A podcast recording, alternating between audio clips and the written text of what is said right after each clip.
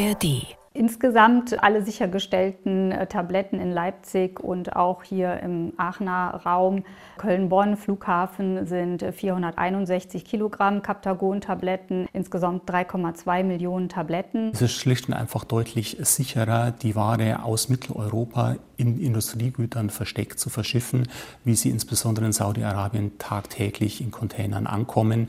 Diese Container werden kaum überprüft. News Junkies Verstehen, was uns bewegt. Ein Podcast von RBB24 Inforadio. Hi und herzlich willkommen zu einer neuen Folge von den News Junkies heute am Donnerstag, dem 21. Dezember mit Lisa Splanemann und Ann-Christine Schenten. Hallo. Ja, versteckt zwischen Duftkerzen oder in Sandsäcken mehr als 460 Kilogramm und damit einem Marktwert von rund 60 Millionen Euro. So viel wurde von der Droge Captagon in Deutschland gefunden. Das ist ein Rekord. Ja, und das zeigen Ergebnisse einer gemeinsamen Recherche von mehreren Medien. Auch unser RBB24 Rechercheteam war daran beteiligt. Und da kann man womöglich daraus lesen, die Droge scheint immer mehr an Bedeutung zu gewinnen. Ja, dabei ist die Droge, so macht es zumindest den Eindruck, bisher hier bei uns in Deutschland nicht wirklich bekannt. Also die Recherchen zeigen, Saudi-Arabien gehört zu den Hauptkonsumentenländern, aber auch Deutschland spielt zunehmend eine wichtigere Rolle im Kaptagon-Drogengeschäft und zwar speziell für den Transportweg. Aber was ist Kaptagon überhaupt für eine Droge? Wieso scheint auch da gerade Deutschland ein wichtiger Umschlagplatz zu sein? Und könnte die Droge künftig eine noch größere Relevanz haben? Mit diesen Fragen beschäftigen wir uns in der heutigen Folge und wir können darüber mit einem Kollegen aus dem RBB24 Rechercheteam sprechen, der uns das Ganze mal eingeordnet hat. Genau, und falls ihr keine Folge mehr von den News Junkies verpassen wollt, dann hier nochmal der Hinweis, abonniert uns gerne zum Beispiel in der ARD Audiothek. Als ich heute Morgen die Meldung gelesen habe, es sei in Deutschland so viel Kaptagon gefunden worden wie nie zuvor, da habe ich mir erstmal die sehr simple Frage gestellt, was ist das eigentlich für eine Droge? Also woher kommt die? Und ich würde sagen, da nehmen wir euch jetzt mal direkt mit und erklären das mal.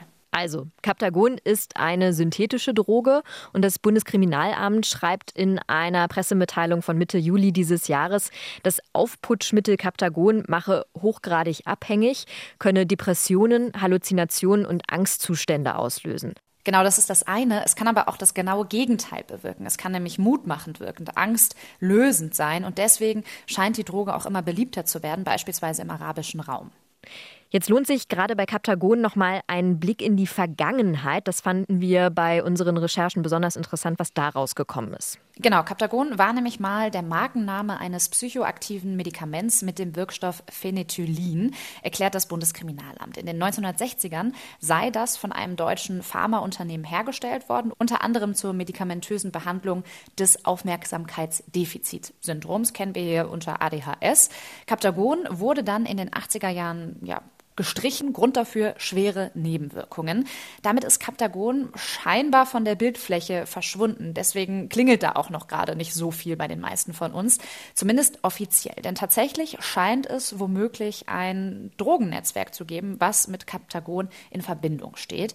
Die Drogen kommen auch nach Deutschland. Und welche Rolle die hier spielen, das klären wir jetzt gleich ausführlich mit Olaf Sundermeier aus dem Team von RBB24 Recherche. Und der hat gemeinsam mit einem Netzwerk aus eben RBB, Bayerischem Rundfunk, MDR, SWR, der Frankfurter Allgemeinen Zeitung und der Mediengruppe Bayern recherchiert, wie Kaptagonhandel hier in Deutschland aktuell aussieht. Hallo Olaf. Ja, hallo, ich grüße euch. Olaf, wir würden gerne erstmal von dir ganz allgemein wissen wollen, so kurzer, zusammenfassender ähm, Überblick von dir. Was ist denn euer Rechercheergebnis rund um Kaptagon aus den letzten Wochen? Wie kann man das zusammenfassen? Naja, wir sind am Ende angekommen beim größten Kaptagon-Fund, also diese Amphetamin-Tabletten im, im, im, Rheinland, in Aachen tatsächlich, dem dort der äh, Zollfahndung äh, gelungen ist. Die Ermittlungen der Staatsanwaltschaft in Aachen korrespondiert mit anderen Verfahren, mit denen wir uns jetzt seit rund einem Jahr schon beschäftigen. Es gab ein, ein Kaptagon-Tablettenlabor in Regensburg, äh, das aufgebracht wurde im Sommer diesen Jahres. Es gab Verfahren in, in Essen, wiederum auch in Regensburg. Es gab einen Fund hier in Berlin, von dem die Ermittlungsbehörden in anderen Bundesländern bislang noch gar nichts äh, wissen, auch mit syrischen äh, Tatverdächtigen. Und da gibt es jetzt die Arbeitsthese, dass die im Prinzip all diese Funde auf ein und dieselbe syrische Täterstruktur äh, zurückzuführen ist. Was man sagen kann aktuell ist, dass vier tatverdächtige Syrer im Raum Aachen festgenommen wurden und die Staatsanwaltschaft in Aachen einfach die Verbindung zu anderen Verfahren prüft. Das machen wir im Rechercheteam, im Rechercheverbund mit dem MDR, dem SWR, dem Bayerischen Rundfunk und den Zeitungskollegen von der Frankfurter Allgemeinen Zeitung und von der Mittelbayerischen Zeitung auch. Wir haben auch Verfahren aus Österreich und aus Italien, wo größere Funde gemacht wurden in den, in den vergangenen äh, zwei Jahren. Und das versuchen wir jetzt alles zusammenzuführen.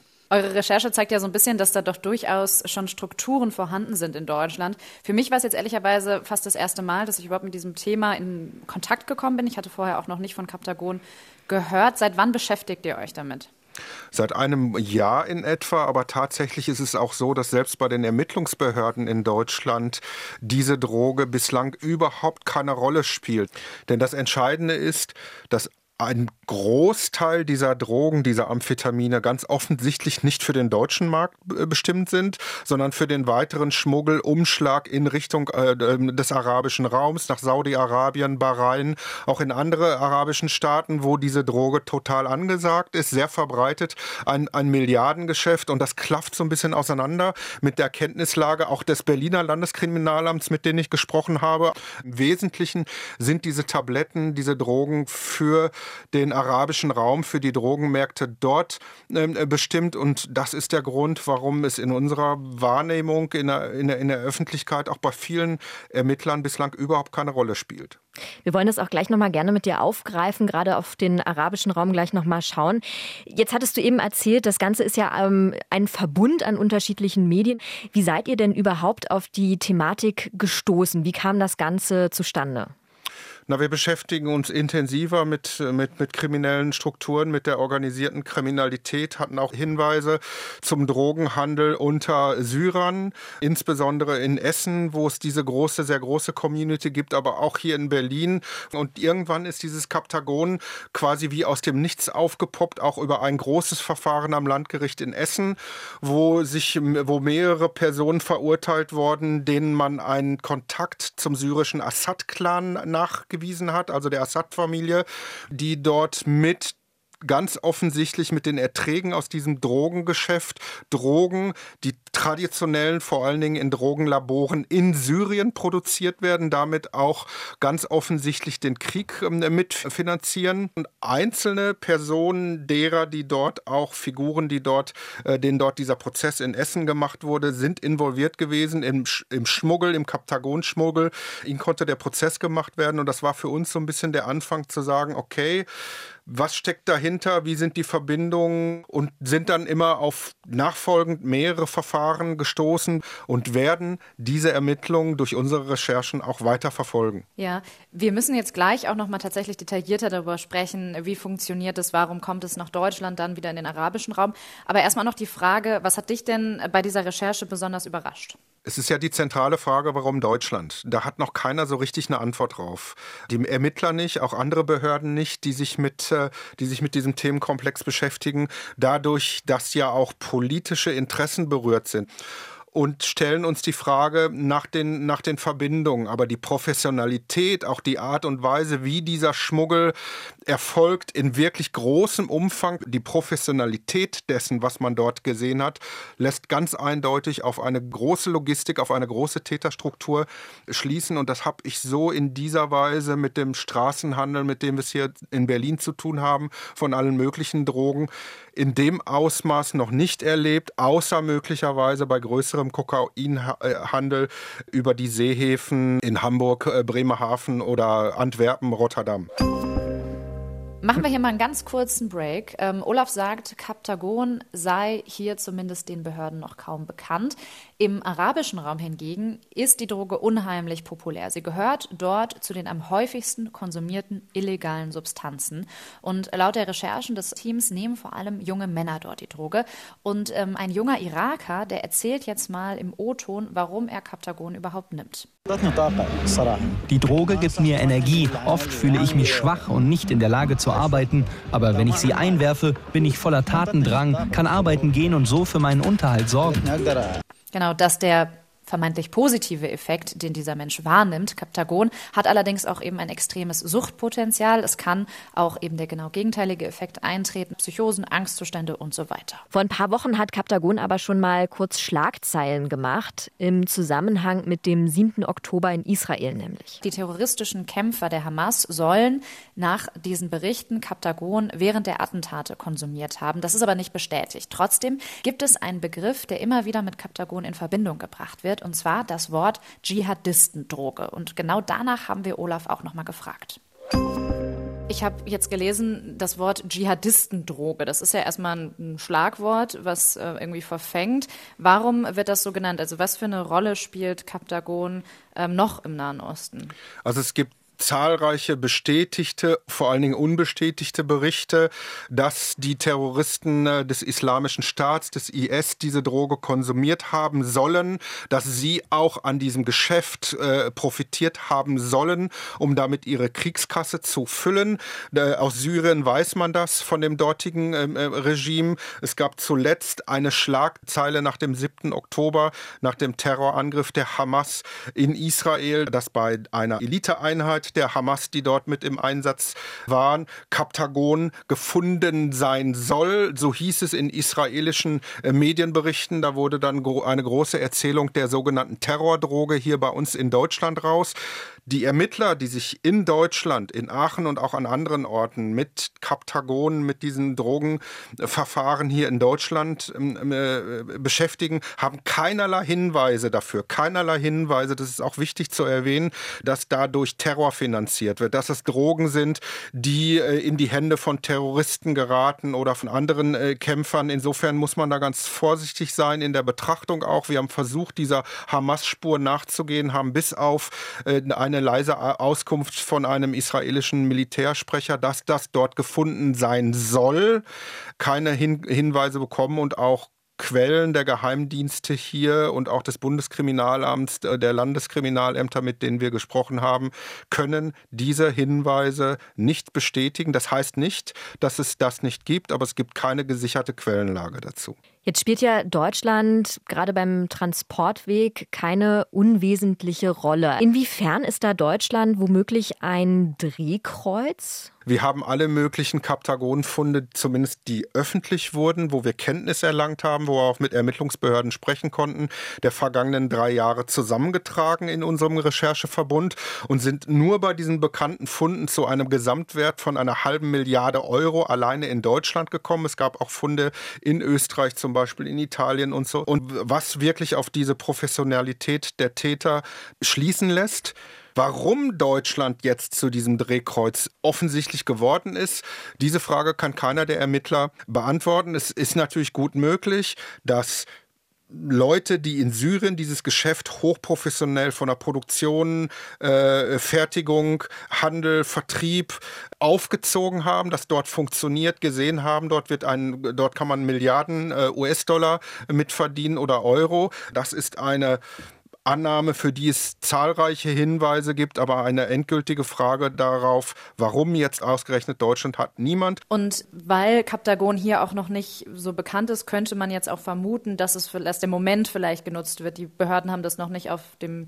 Schirm. Wie beurteilst du denn da die Arbeit der Behörden aktuell? Also sind die da langsam hinterher oder fehlt da noch Kompetenz? Es, das ist schwer zu beurteilen. Wir haben auf jeden Fall in Aachen gesehen, bei der Zollfahndung Essen, die das organisiert, die für diesen ganzen Bereich Nordrhein-Westfalen und die Westgrenze zuständig ist, dass man sich dort sehr akribisch äh, einarbeitet. Aber eben auch dort war das neu, dieser Handel damit und muss sich erstmal abstimmen mit anderen, mit dem Bundeskriminalamt, mit anderen Behörden, Staatsanwaltschaften, die auch diese Erfahrung schon gemacht haben. Für Berlin kann ich ganz sicher sagen, dass das Landeskriminalamt und auch die Staatsanwaltschaft da im Prinzip ähm, ja so völlig, sage ich mal, Neuland, äh, Neuland betritt. Es gab in Berlin ein Verfahren, wo ein syrischer Flüchtling 60 Kilogramm Kaptagon-Tabletten im Wert von 6,5 Millionen Euro angeblich von einem Cousin aus Belgien für den bestimmt in Empfang genommen hat auf einem Supermarktparkplatz in Lichtenberg. Das Verfahren wurde nach nur drei Monaten wieder eingestellt. Man hat denen gar keine Relevanz